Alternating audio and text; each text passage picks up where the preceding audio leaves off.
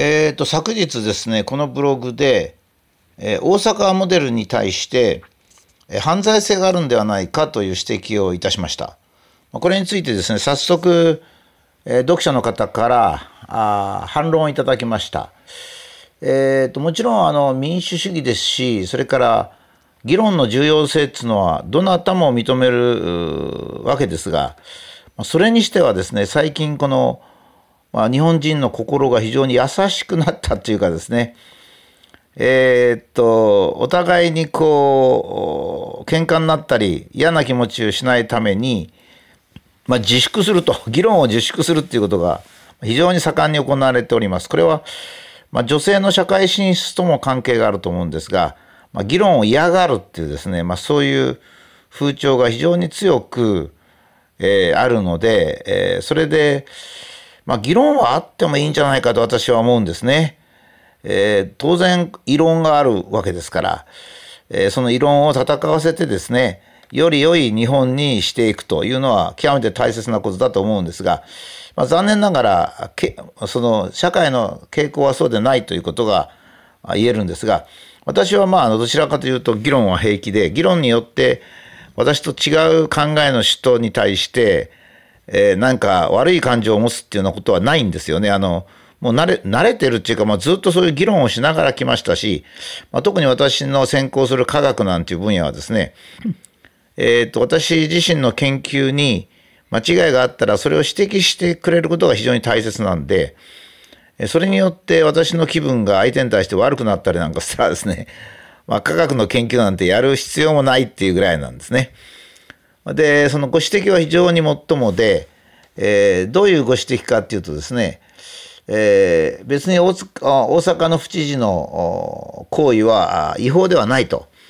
えー、武田は違法だと言ってるけども違法ではないと。それは新型インフルエンザ等対策特別措置法っていうのがあると。もちろんあの感染関係の法律っていうのはそこの他にあるんですが、まあ、直接的には、え、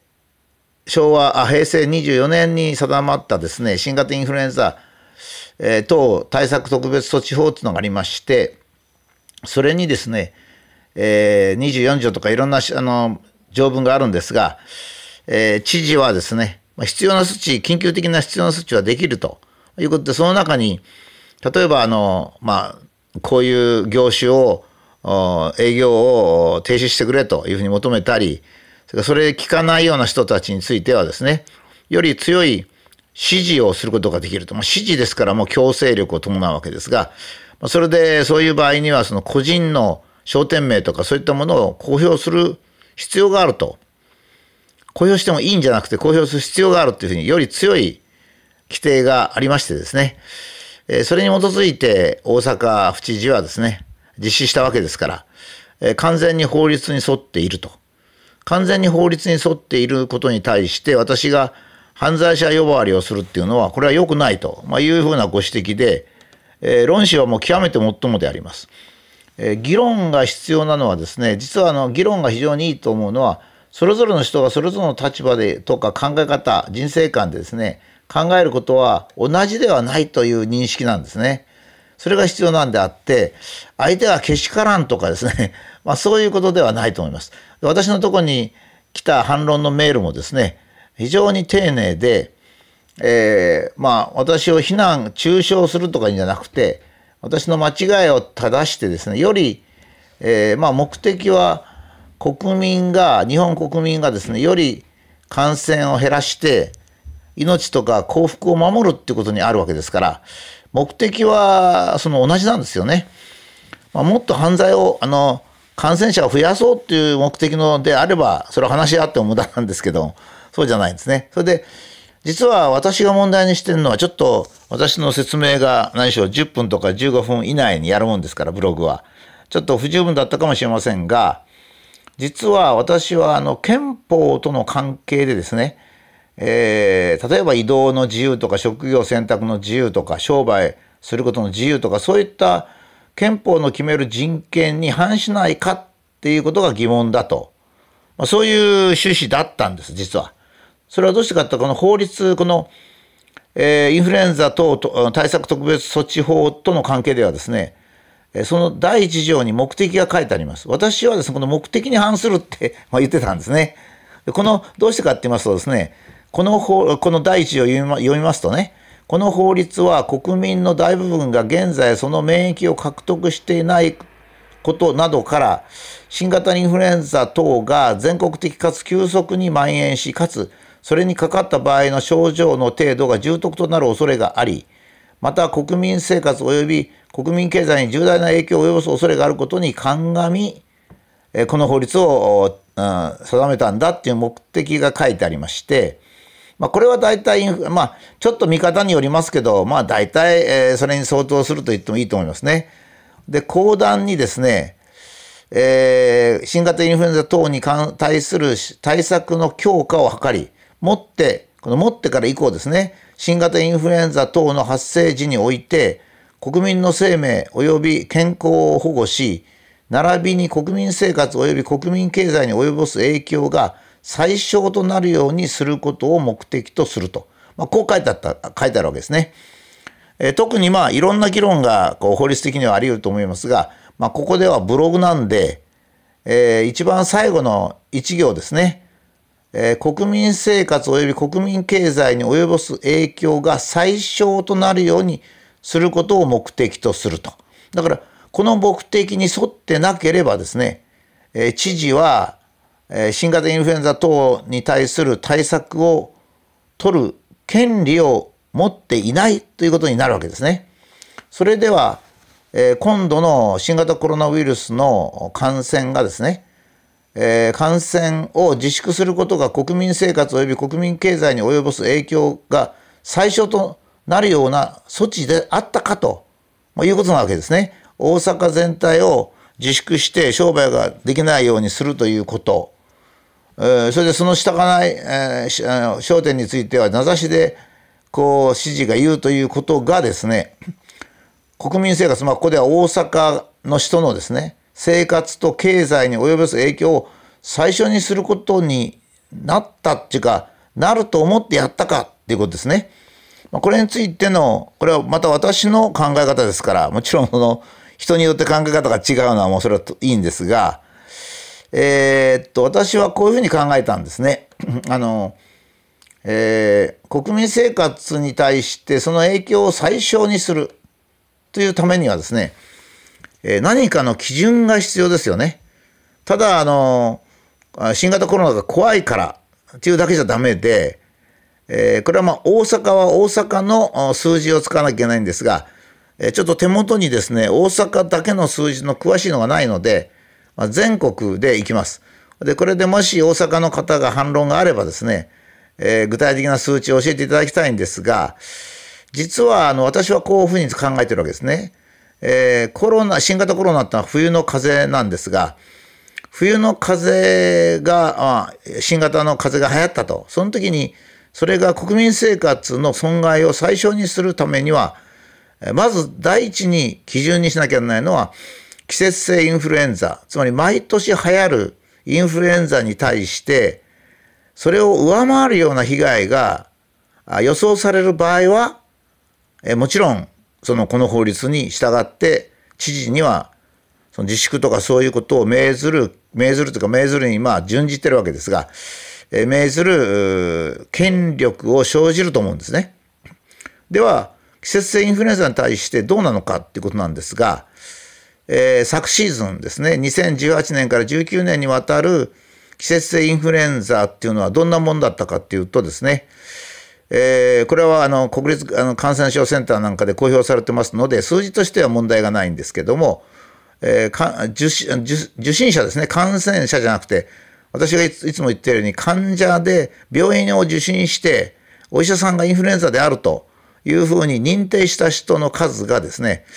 えー、1210万人、1200万人ですね、約1200万人だったわけですね。で、1200万人に対する死亡者っていうのが直接インフルエンザの死亡者っていうのは、えー、ちょっと待ってください。直接的な数字っていうのは普通には一般的に出てないので、えー、っと、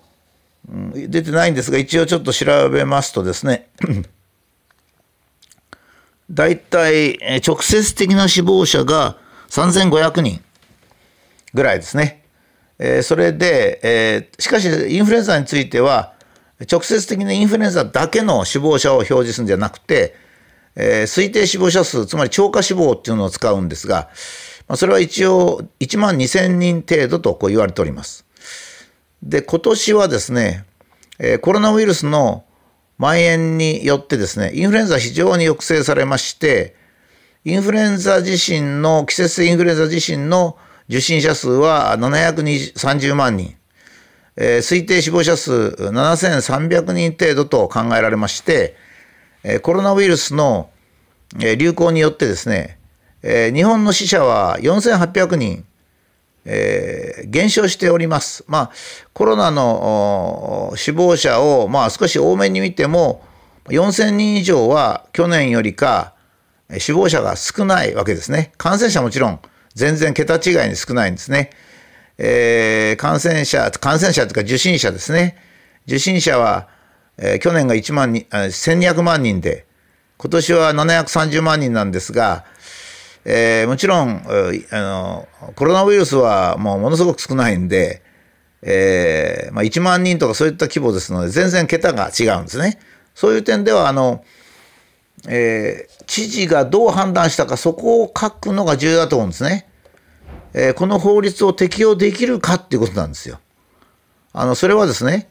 えー、国民生活及び国民経済に及ぼす影響を最小にするためですね。そうすると、え去年、昨年は、現在の知事が知事さんだったかどうか、確か知事さんだったような気がしますが、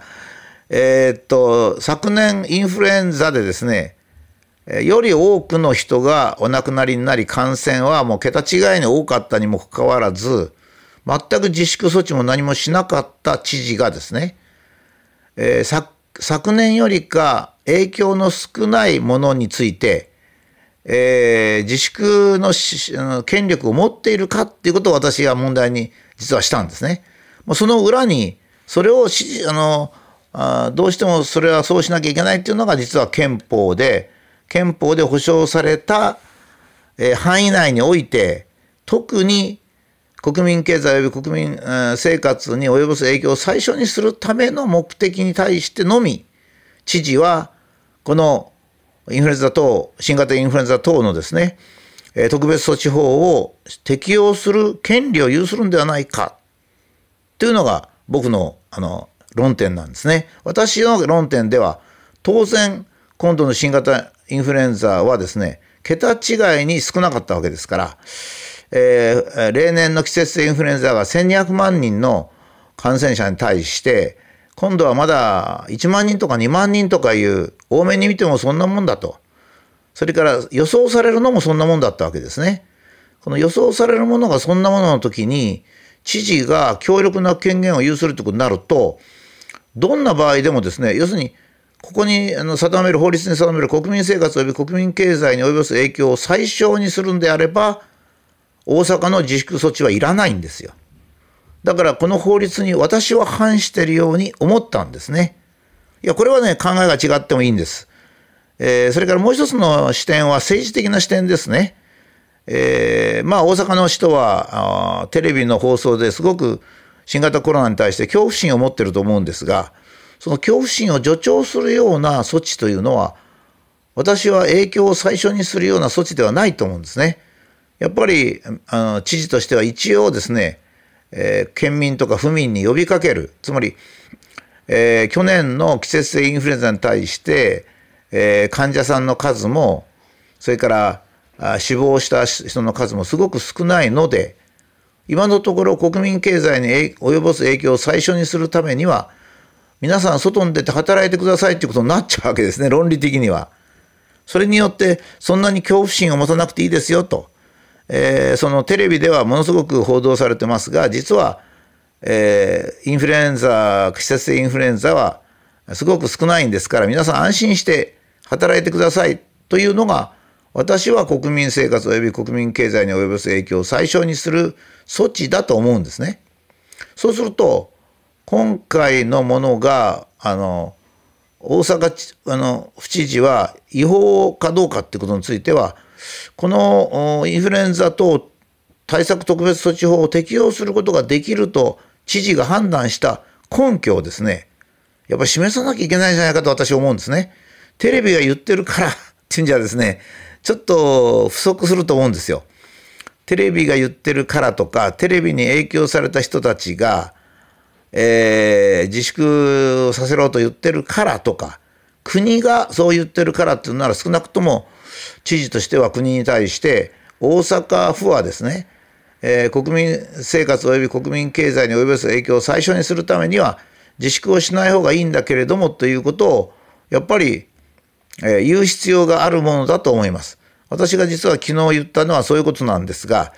えー、つまり知事は全ての権限を持ってるとかお殿様であるとかそういうことじゃなくてちゃんとは法治国家ですから憲法及びインフルエンザ等対策特別措置法に書かれている目的に沿っているという説明は必要だということをあの言ったことでありました。えー、ちょっと一応追加をいたします。